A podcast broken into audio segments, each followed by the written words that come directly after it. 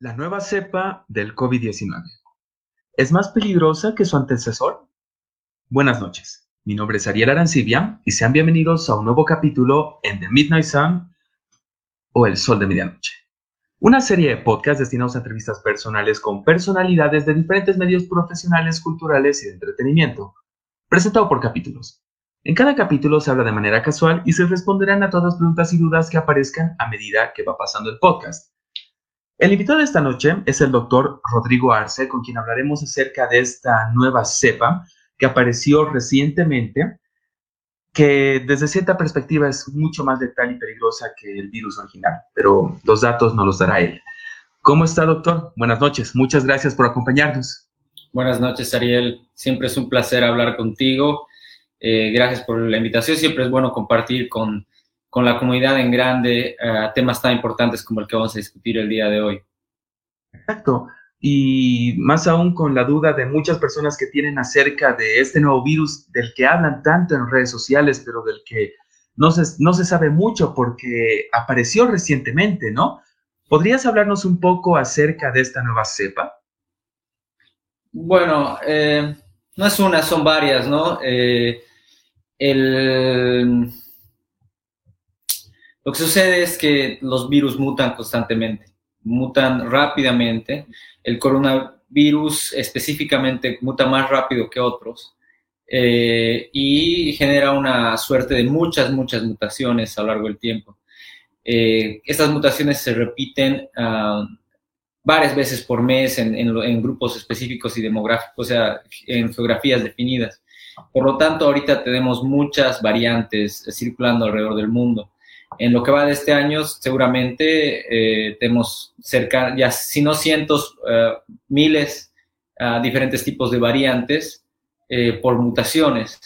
la mayoría de estas sirven para, sobre todo, el, el rastreo geográfico de la distribución. ¿Qué significa esto? Que identificamos variantes con regiones geográficas específicas eh, para eh, identificar eh, el camino del contagio o cómo se va distribuyendo la enfermedad en, diferentes poblaciones.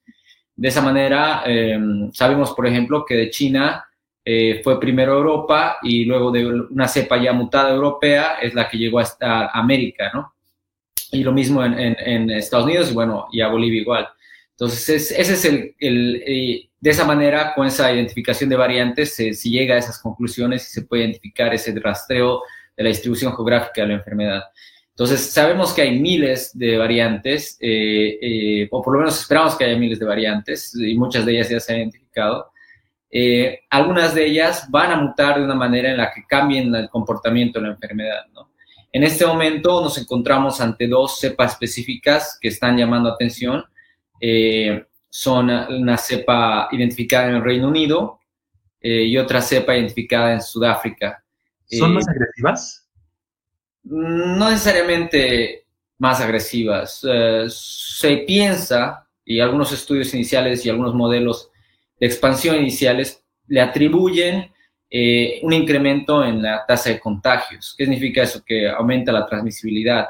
Hay un par de estudios in vitro eh, para ver cómo se comportan en diferentes eh, eh, modelos celulares y, parece ser que sí podría tener alguna mayor afinidad para el tracto superior en vez de que el inferior, ¿no? O sea, ¿qué significa eso? La vía aérea respiratoria superior, la garganta, la orofaringe y toda esta zona superior, ¿no? No tanto sí la diferencia en los pulmones, sino en esta zona superior. Por lo tanto, ese incremento de, carga viral en esa área haría que sea más fácil transmitirlo, en teoría. Em, por lo tanto, se llama, se, manda, se llama una alerta en ese sentido, en que estas mutaciones ya se habrían llegado a un punto en el que, tendrían este efecto. Eh, sin embargo, eh, las conclusiones no son 100% eh, claras. De hecho, desde mi punto de vista como epidemiólogo, eh, todavía hay mucho por decir para, para o, por estudiar para realmente decir que esta cepa eh, se transmite más rápido. Eh, hay muchas cosas que están en el medio y que pueden servir como variables de confusión, así les conocemos nosotros, que pueden afectar cómo se transmite una enfermedad en una población específica. En este caso, justo está viniendo a, a ser en el invierno del hemisferio norte y hay muchas cosas que no se toman en o sea, que se que tienen que tomar en consideración sociales, humanas, que no se pueden tomar en cuenta fácilmente y que podrían explicar parte de ese incremento, ¿no? Eh, pero eh, por ahora, por, por, responsabilidad y por eso también por precaución, se está considerando esta cepa más, más contagiosa. Aún de esa, o sea, eso simplemente quiere decir que, que tiene una mayor capacidad de, de, de, expandirse eh, o, o, o de contagiar a las personas, ¿no? Pero eso no quiere decir que esta sea más eh, peligrosa o más agresiva en el cuerpo de la persona a la que contagia, ¿no?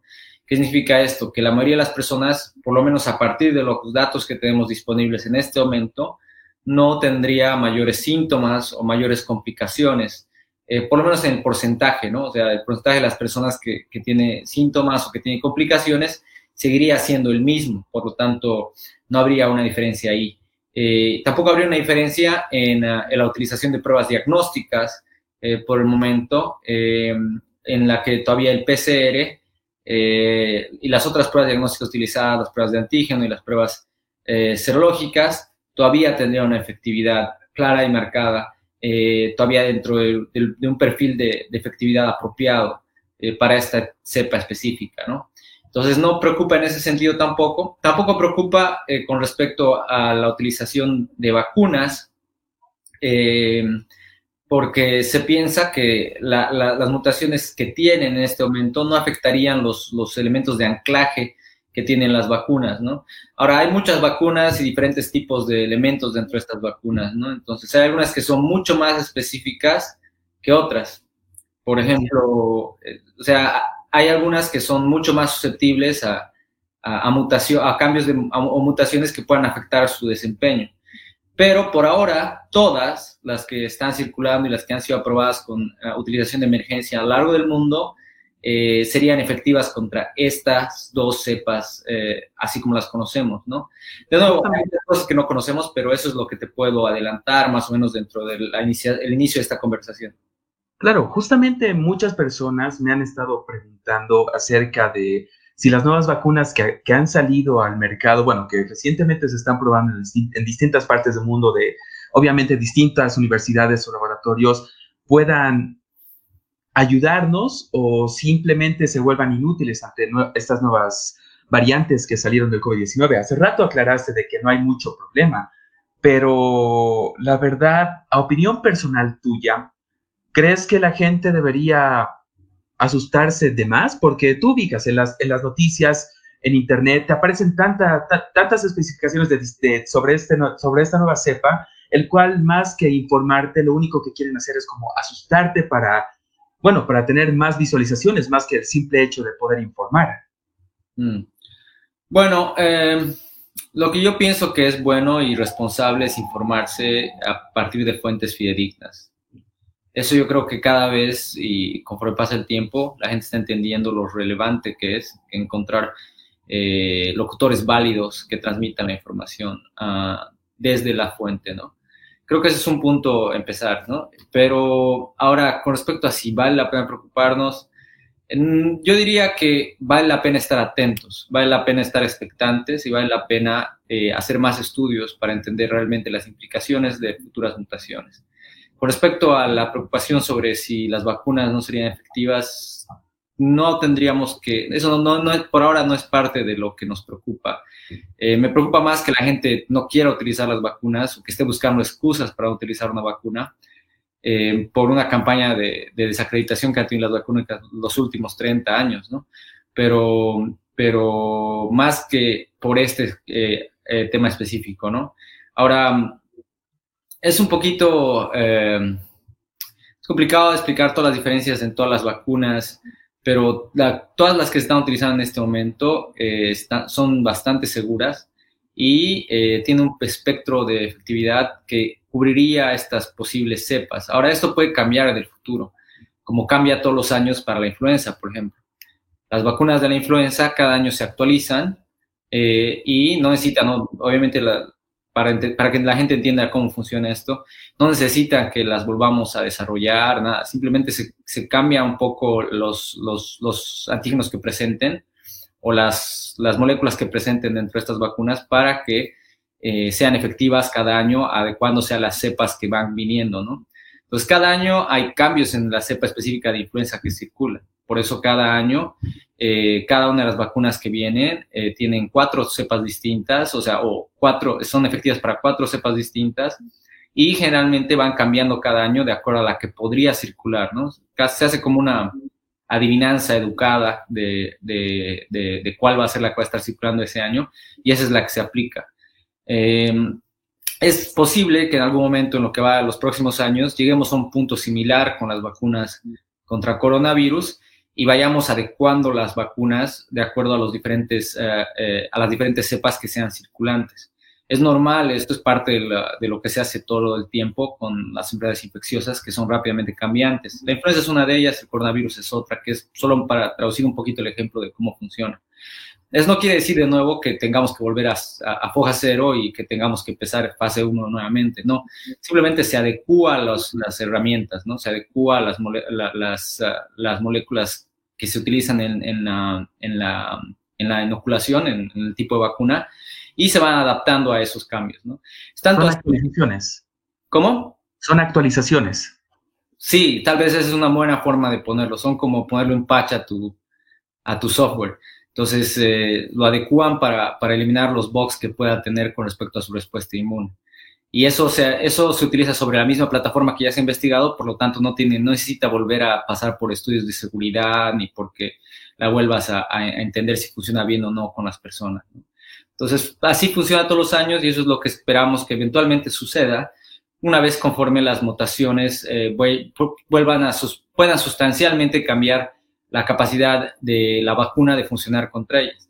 Pero ahora no es momento de pensar en eso, ¿no? O sea, este es, este es, momento de, de, de, decir que sí funcionan y que de hecho esperamos que sean asequibles para todas las personas en el mundo, ¿no? O sea, hay varias cosas que yo he pedido esta Navidad y la primera es esa, ¿no? Que haya una distribución equitativa de vacunas a lo largo del mundo, que sean las personas eh, eh, más pobres las que tengan acceso primero, no los más ricos ni los poderosos porque esas son las personas que están más en riesgo. Las personas más que tienen mucho, mucho menos en esta vida y que están eh, puestas a las inclemencias del tiempo y de la sociedad, eh, son las que están más en riesgo y las que sufren complicaciones mucho más severas de esta enfermedad. Se ha demostrado en todos los estudios que se han realizado para tratar de encontrar factores que se asocian al mal pronóstico y el más importante es ser eh, o, o, estar en los estratos inferiores de cualquier sociedad y peor aún si eres en un país pobre ser de los, de los que menos tienen. Eh, eso es un poquito en, en, esa, en, en, lo que va esa pregunta, ¿no? Sí. ¿Y por qué un virus, bueno, pero en este caso, por qué el COVID-19 o en general, por qué los virus pueden llegar a mutar o evolucionar? Porque así funciona la naturaleza. Eh, los virus, eh, dependiendo de, bueno, primero que tienen estructuras genéticas eh, poco inestables en las que por diseño, de hecho, son partículas virales pequeñas, eh, no tienen muchas sobreestructuras de protección para proteger su, material genético. Entonces están sujetas a, errores en, su multiplicación o en su producción que pueden llevar a, estos, estas pequeñas mutaciones eh, que sucedan, ¿no? Es parte de la naturaleza. Eh, de la misma manera que el, um, que la evolución selectiva ha creado humanos, eh, un tipo de evolución selectiva y mutaciones llevan a que virus específicos vayan cambiando. Eh, ¿Cuáles se vuelven los virus predominantes? Bueno, en algunos casos raros existe eh, un virus que muta de una manera en la que se vuelve mucho más agresivo y produce muchos, muchas más complicaciones. Eso ha pasado en diciembre del 2019 con un coronavirus en Wuhan. Eh, pero la gran mayoría de las, de las mutaciones eh, son uh, más bien en el otro sentido. La, los virus buscan multiplicarse durante más tiempo entre los huéspedes y mientras más se adaptan a una especie específica, tienden a volverse menos agresivos, tienden a volverse eh, más asociados al, a, menos, o sea, más inocuos para el huésped y de esa manera puede reproducirse durante más tiempo y por lo tanto multiplicarse más.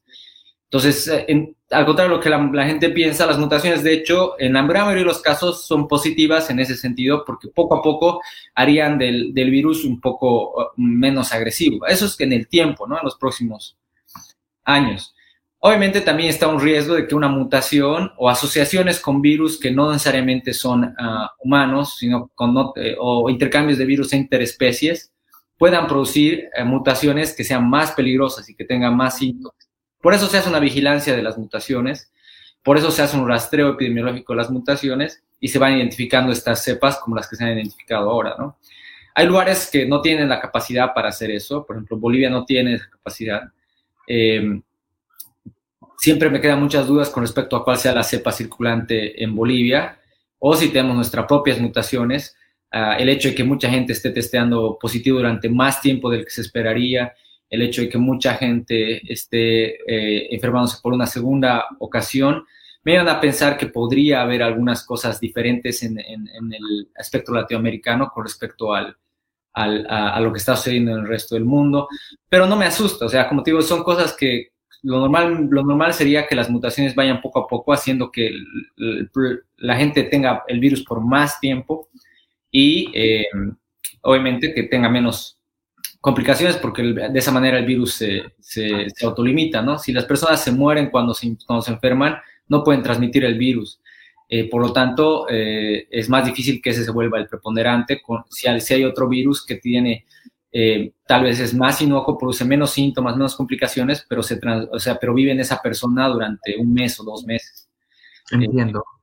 Eh, así funciona un poquito eh, la biología de las enfermedades infecciosas, ¿no? Es parte de la naturaleza, es a veces un diseño que sorprende a muchos, pero así es como funciona desde que lo hemos empezado a estudiar hace 300, 400 años, ya entendiendo qué es lo que estaba sucediendo y que existían los microbios, los virus, las bacterias.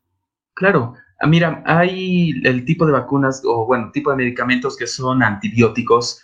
Eh, no sé si esto irá al campo de los virus también, pero quisiera poder aclararlo.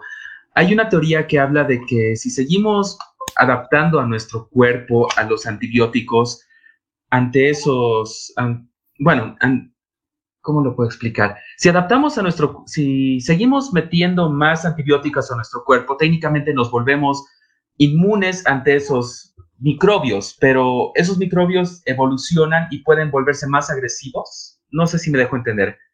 Sí, no, a ver, aclaremos un poquito el concepto. El concepto de resistencia antimicrobiana eh, no es que tú te vuelves más resistente a las, a los, a las bacterias, es que eh, las bacterias eh, van agarrando resistencia con el tiempo a estos antibióticos, a los que usamos para defendernos de ellas. ¿no? ¿Por qué lo hacen? Porque por mutaciones de ellos mismos, eventualmente sale una mutación de un virus o una, una bacteria que ya no es susceptible de la manera que era la otra, ¿no? Eh, por la misma biología. ¿Por qué? Porque todas las que eran susceptibles van muriendo, por lo tanto, esa pequeña mutación o ese pequeño cambio que tuvo esta bacteria, que lo hizo menos susceptible, hace que esa se pueda multiplicar, crecer, ¿no? Y a lo largo del tiempo eso va sucediendo y cuando terminas, cuando ya no puedes inventar nuevos antibióticos, te vas quedando sin armas, básicamente, te vas quedando sin herramientas. Si está sucediendo eso, por eso hay que hacer un uso discriminado de los antibióticos. Eh, los antibióticos son, son un espectro bien grande de cosas, dentro de ellos están los antibacterianos y también están los antivirales, aunque usualmente los médicos no se refieren a ellos como antibióticos, están dentro de la familia de los antibióticos, pero son específicos para virus, ¿no? Hay muchos antivirales eh, que se utilizan en varios tipos de virus. En este virus todavía no tenemos un antiviral específico, tenemos algunos antivirales em, que tienen algún efecto eh, muy, muy, muy moderado. No son ninguno eh, súper efectivos. está el remdesivir dentro de ellos, el, el avifavir, que es otro pero no son exactamente, no, no, han demostrado ser muy efectivos contra este coronavirus específicamente. Pero funcionan de igual manera, es decir, estos antivirales funcionan, actúan de la misma manera que los antibióticos, es decir, los virus pueden llegar a adaptarse a, a, a, estas vacunas y tal vez volverse más fuertes.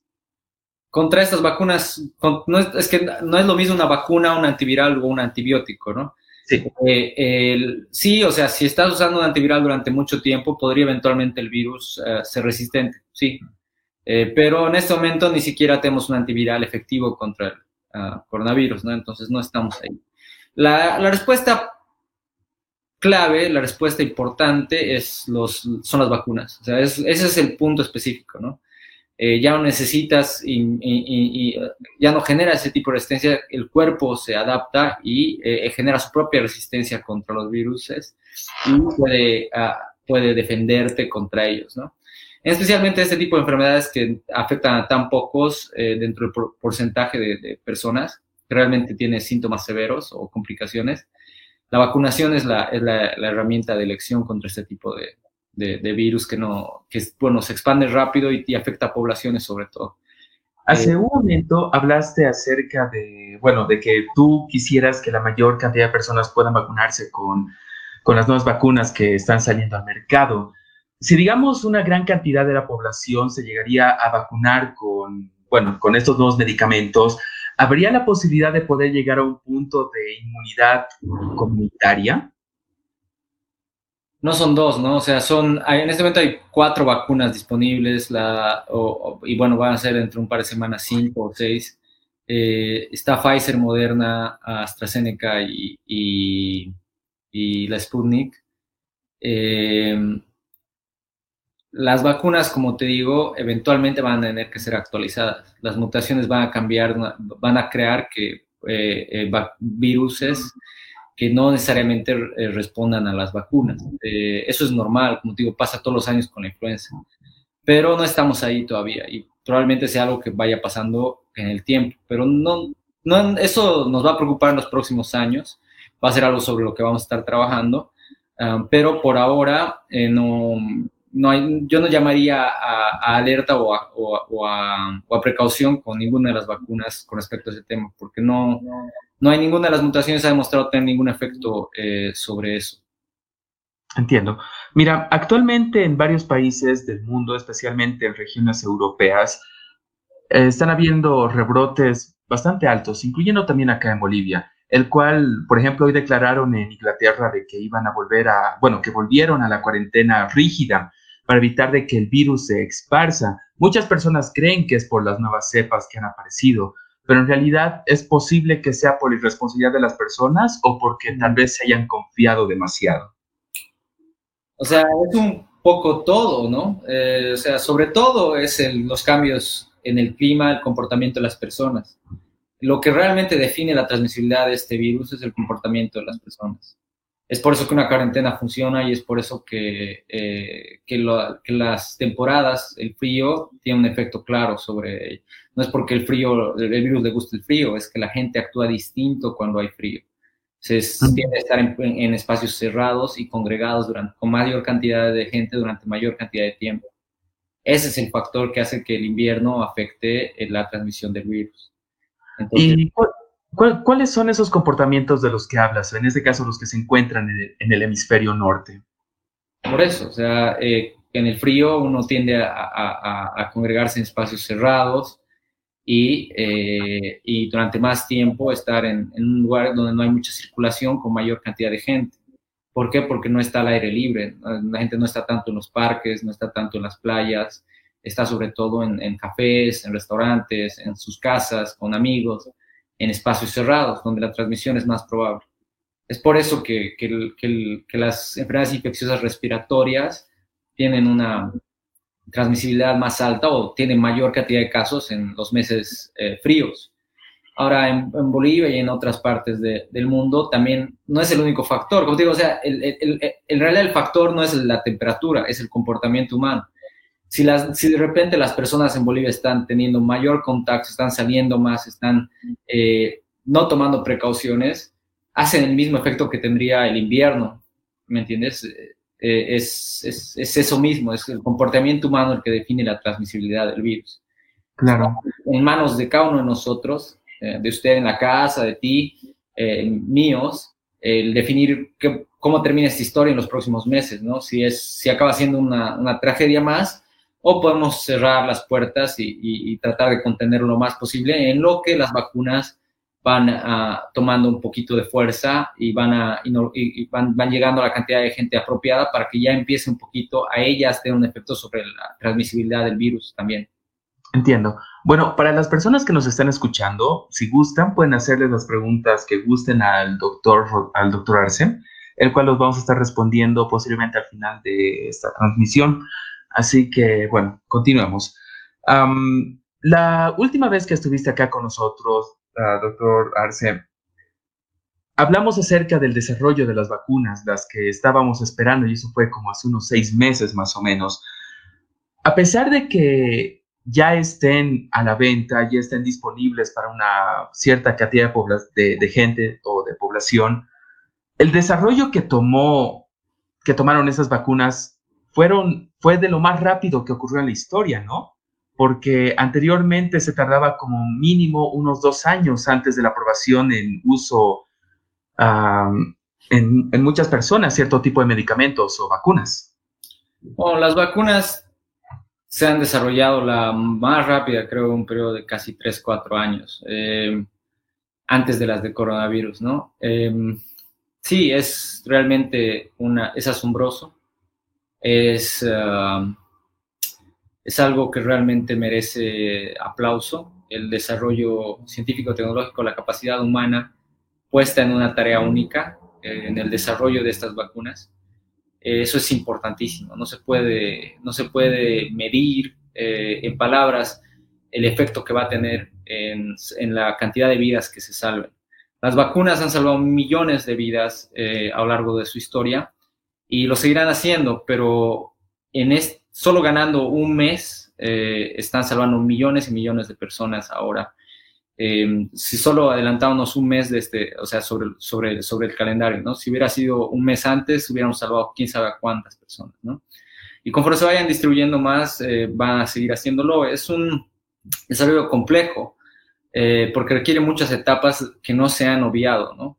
Requiere una etapa inicial de desarrollo eh, científico, después pruebas ya en humanos, de muchos tipos, de diferentes fases, eh, y concluyen en, una aprobación ¿no? para su utilización en, la, población en general.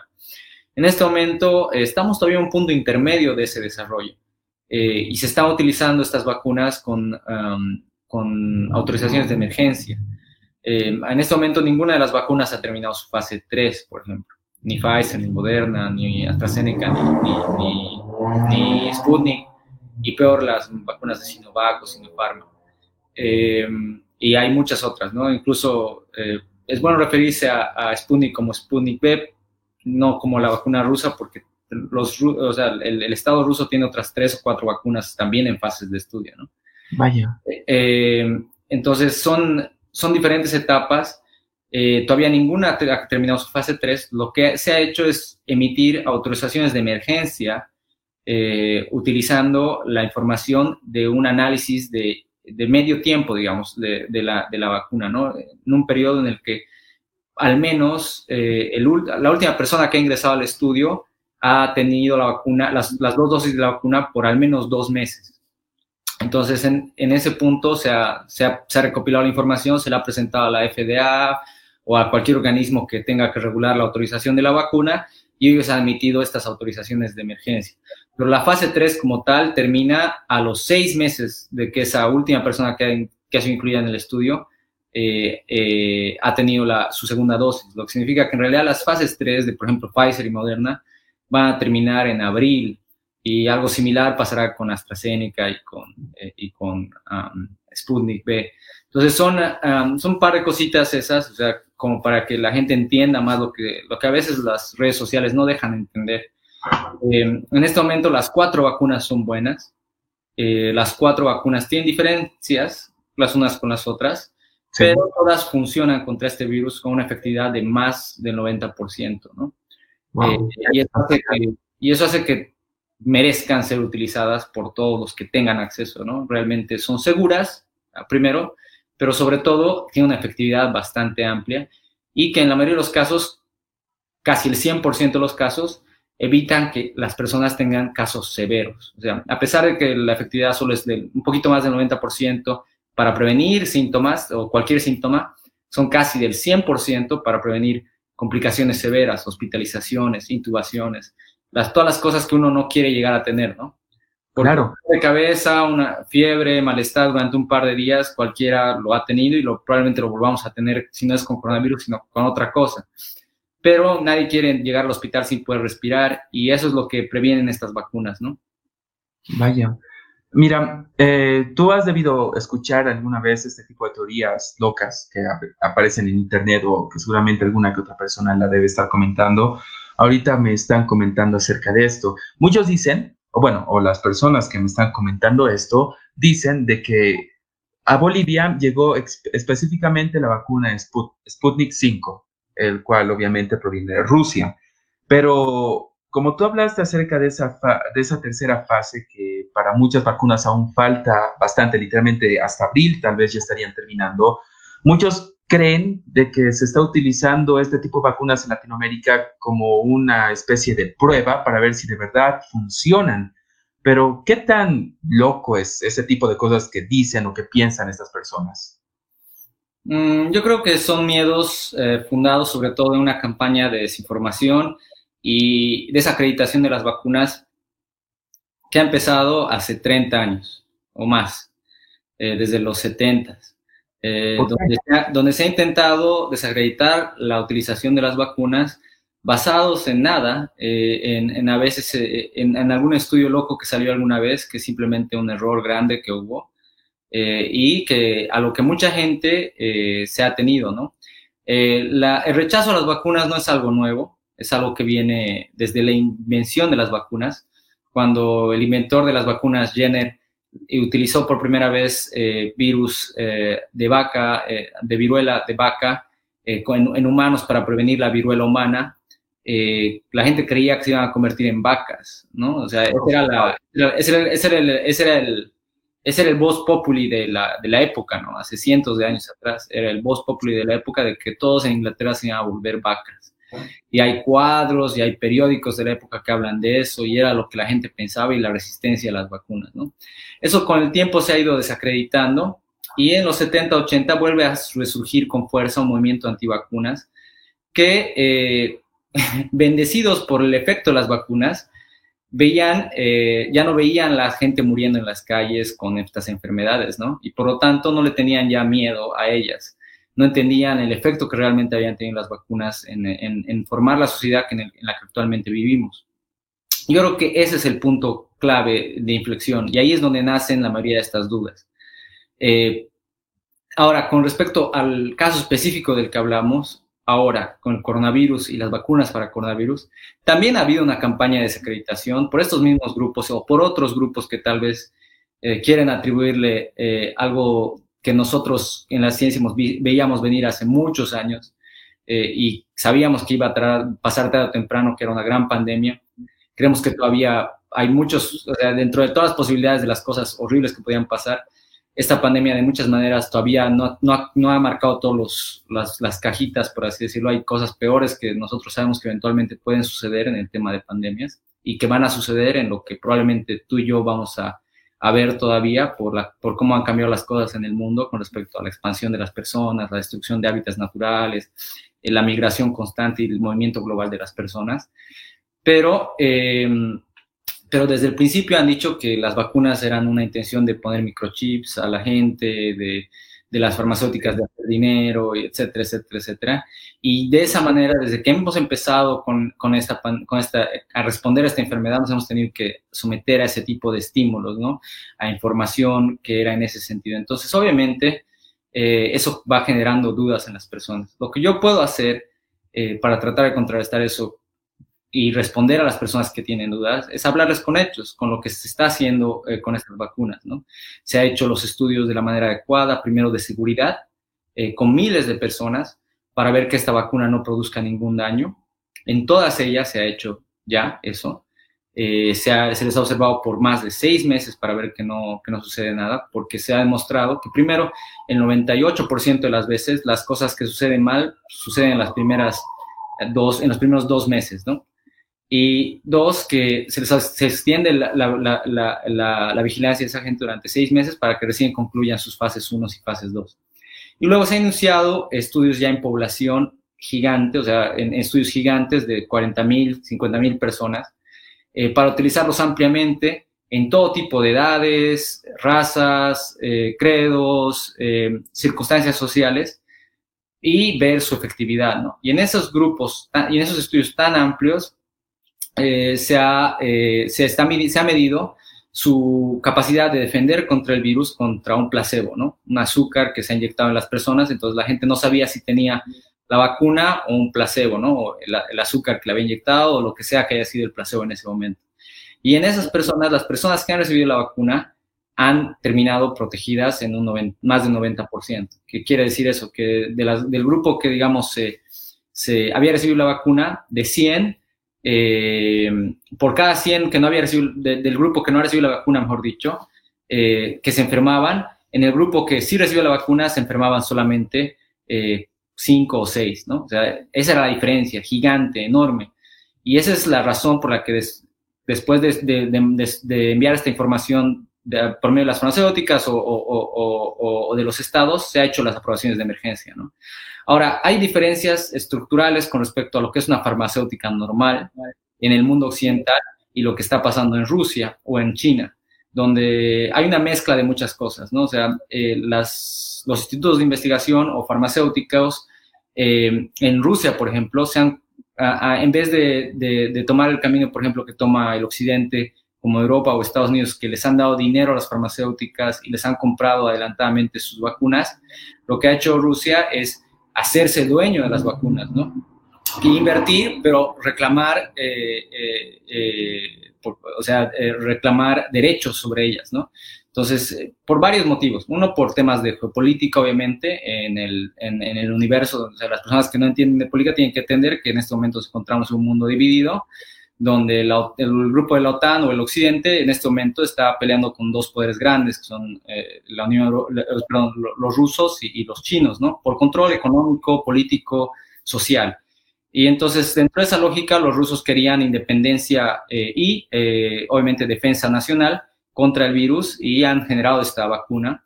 No están buscando autorización ni de Estados Unidos ni de Europa para la vacuna, por lo tanto no la va a aprobar nunca la FDA o la Unión Europea, pero no por eso la vacuna es mala. Eh, la vacuna, de hecho, ha cumplido todos los mismos requisitos que han cumplido la de Pfizer, la de Moderna, la de AstraZeneca. Pero al no estar buscando autorización en esos mercados, eh, tal vez esa es la susceptibilidad que genera la gente, ¿no? Después de los aspectos técnicos como tales, eh, hay diferencias obviamente entre las diferentes plataformas de las vacunas, em, pero eh, esas diferencias tal vez las podemos ahondar más si, si, gustas, pero eh, de hecho la, la, vacuna, por ejemplo, de rusa tiene algunas ventajas claras sobre la vacuna de AstraZeneca, por decirlo, ¿no? Esas dos son la misma plataforma, entonces puedo compararlas mejor que las que compararía con Pfizer o Moderna, porque son la misma plataforma, las dos utilizan vectores, las dos son de dos dosis. Y, eh, y bueno, la, la, vacuna de la vacuna, la Sputnik B, tiene, tiene muchas, algunas ventajas con respecto a esta, ¿no?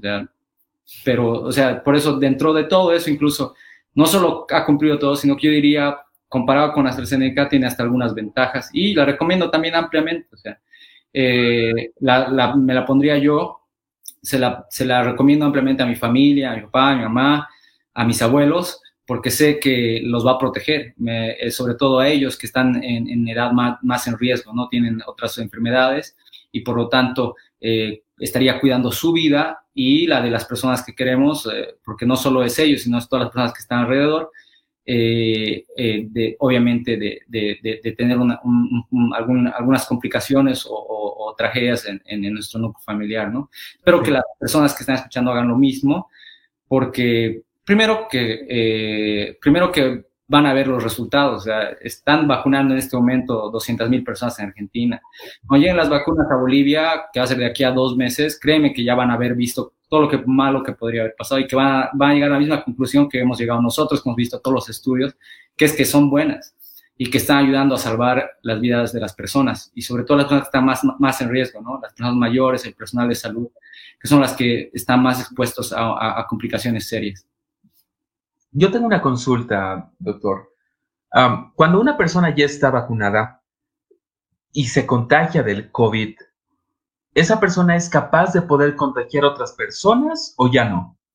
Hay muchas cosas que no sabemos en este momento sobre cómo funcionarán las vacunas y qué cambios producirán. Ahorita lo que sabemos es lo que te he dicho puntualmente, que es que, que, reducen la, la, probabilidad de que la persona tenga síntomas en, un, en más del 90% y que reducen la, probabilidad de que las personas tengan complicaciones o problemas serios casi en un 100%.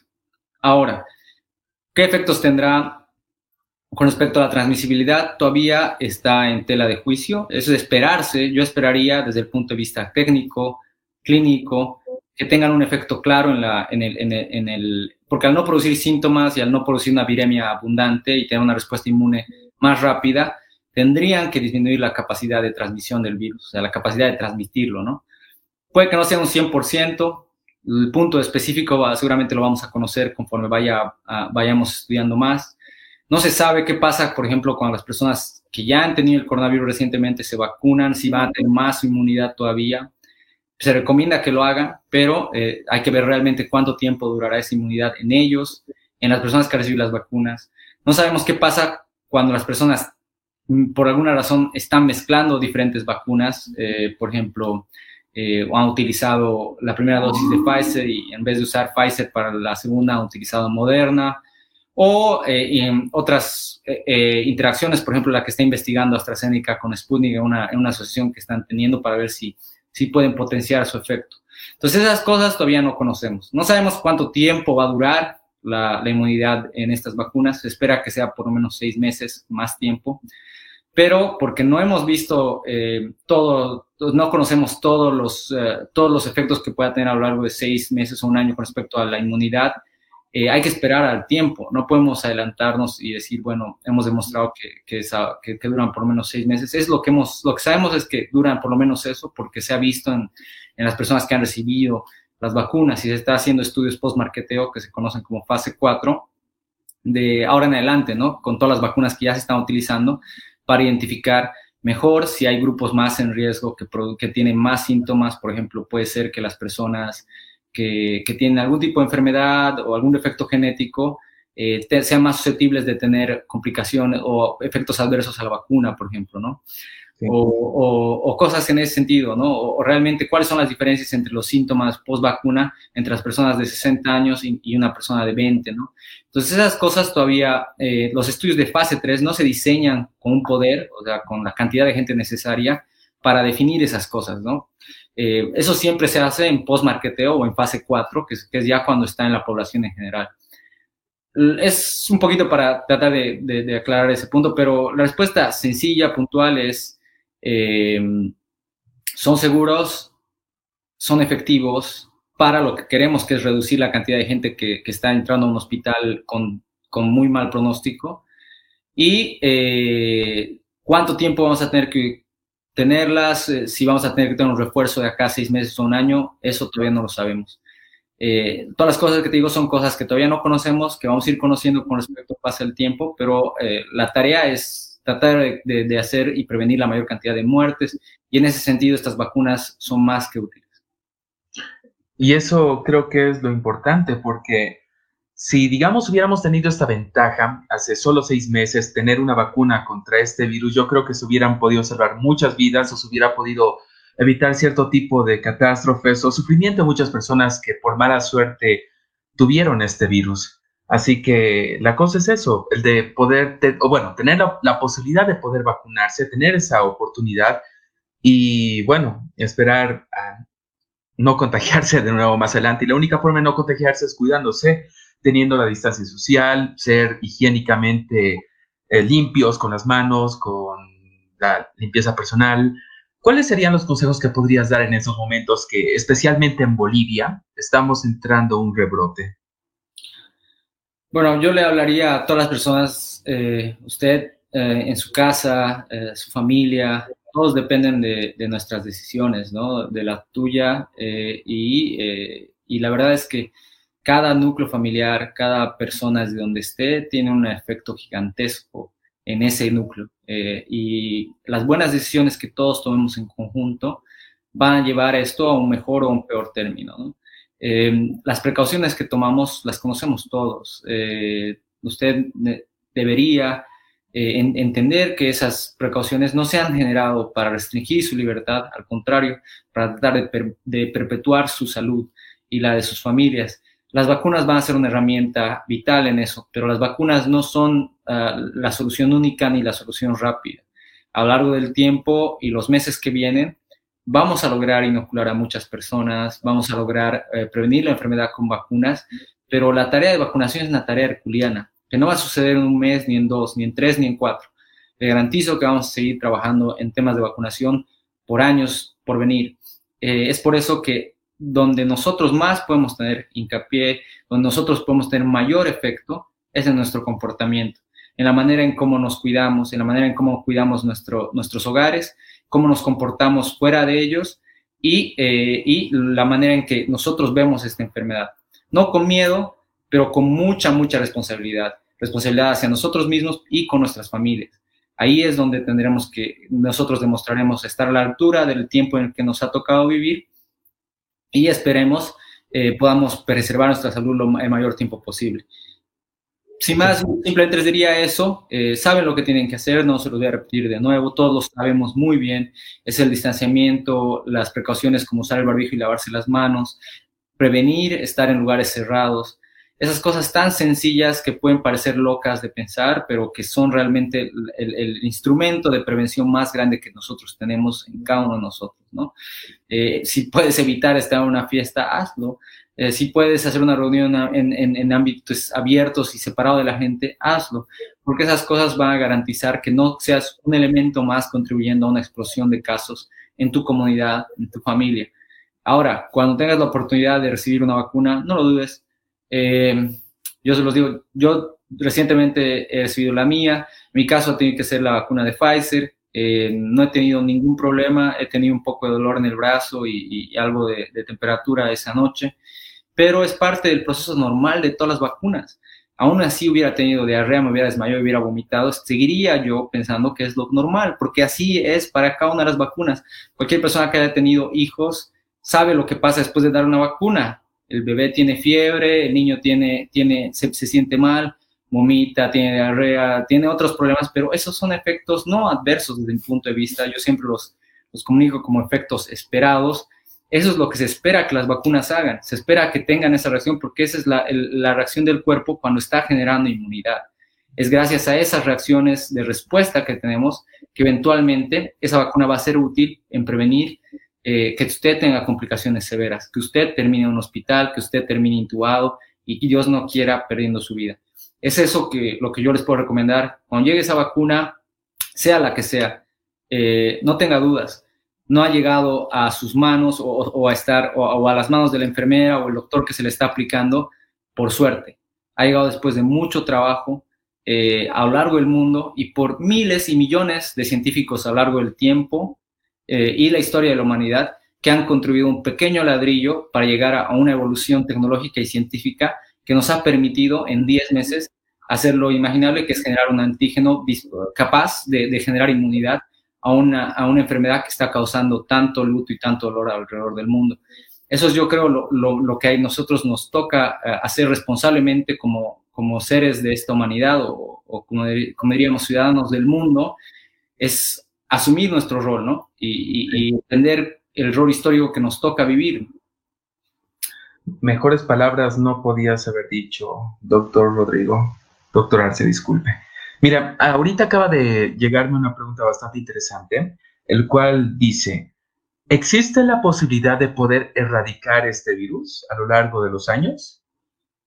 Bueno, hay, hay criterios que se necesitan para que un virus pueda ser erradicable. El primero es que el virus solamente se transmite en humanos, que no tenga un reservorio y que hay una vacuna.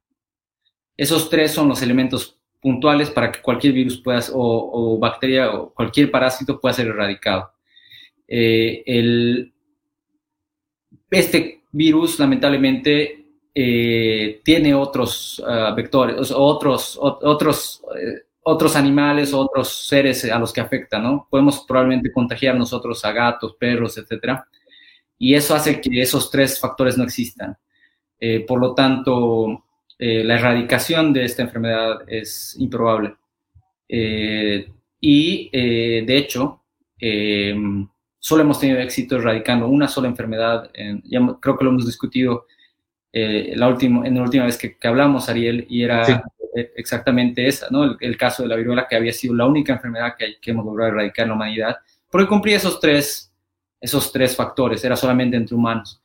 Eh, y lamentablemente el COVID no tiene esos tres factores, por lo tanto es muy improbable, por lo menos en nuestras vidas, la tuya y la mía, eh, esperando que sean muy largas y que sean mucho mayores a la expectativa de vida en la que, en la que vivimos actualmente, eh, es muy probable que ni tú ni yo veamos el COVID o ninguna otra enfermedad que no cumple estas tres características erradicada.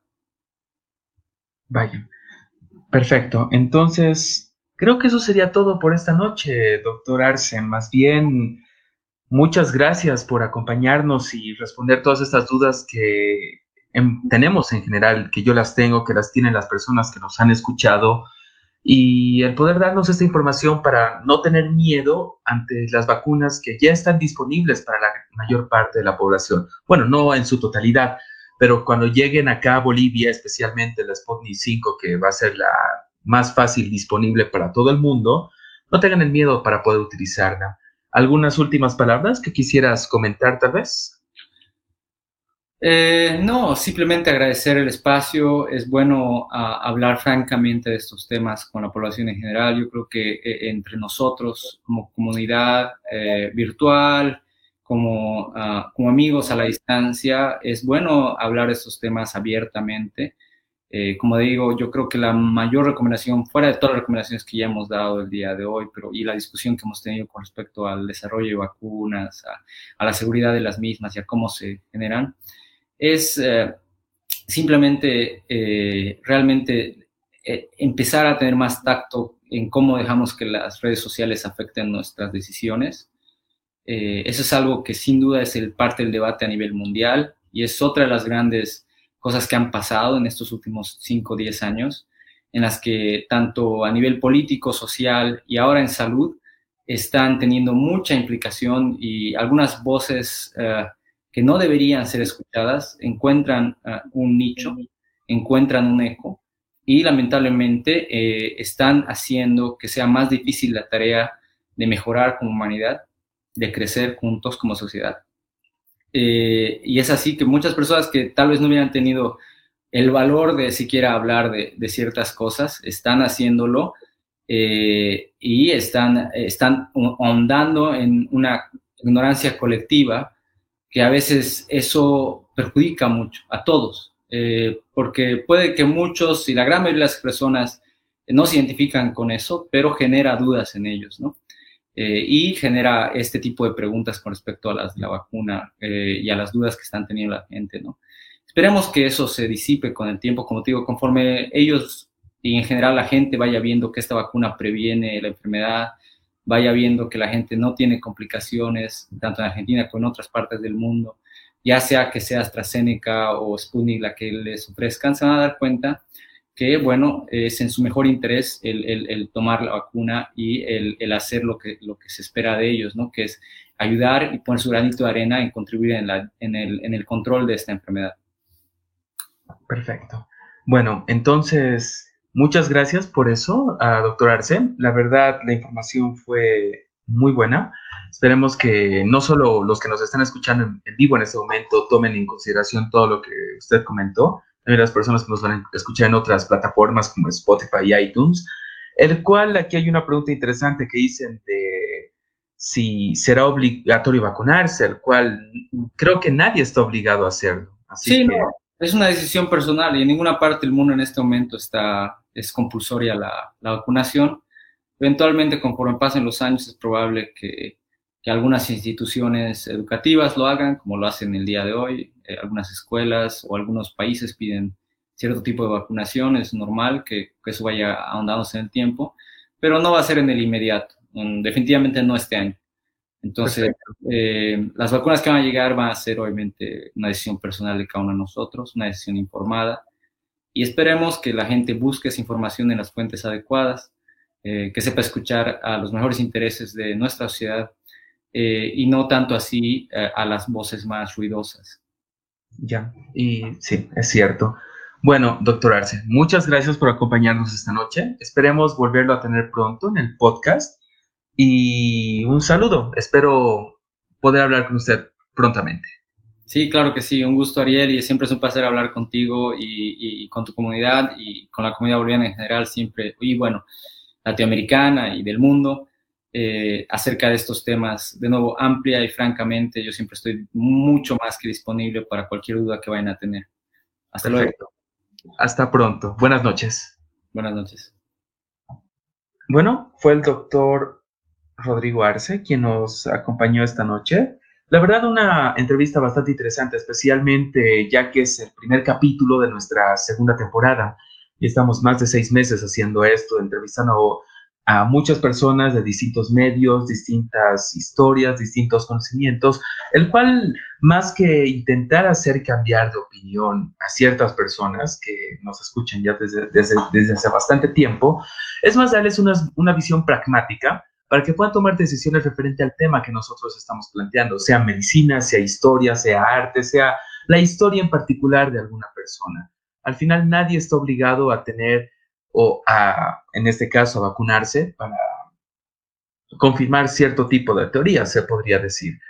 Pero para mí lo importante es poder dar esta información a público general y pueda tomar mejores decisiones, porque nadie desea el mal de otra persona, solo esperamos que todos estemos mejor a lo largo de ese tiempo y especialmente después de haber pasado algo inimaginable.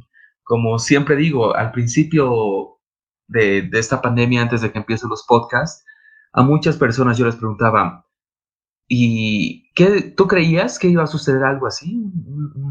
¿Una epidemia, una cuarentena o algo similar? Y muchos me decían, no, Ariel, lo máximo que podía haber esperado era una tercera guerra mundial, y es cierto, Nadie estaba preparado para esto, nadie estaba preparado para estar tanto tiempo en su casa, a gastar los ahorros que seguramente uno tenía, a ver gente que uno conocía fallecer y demás cosas, las cuales son lamentables.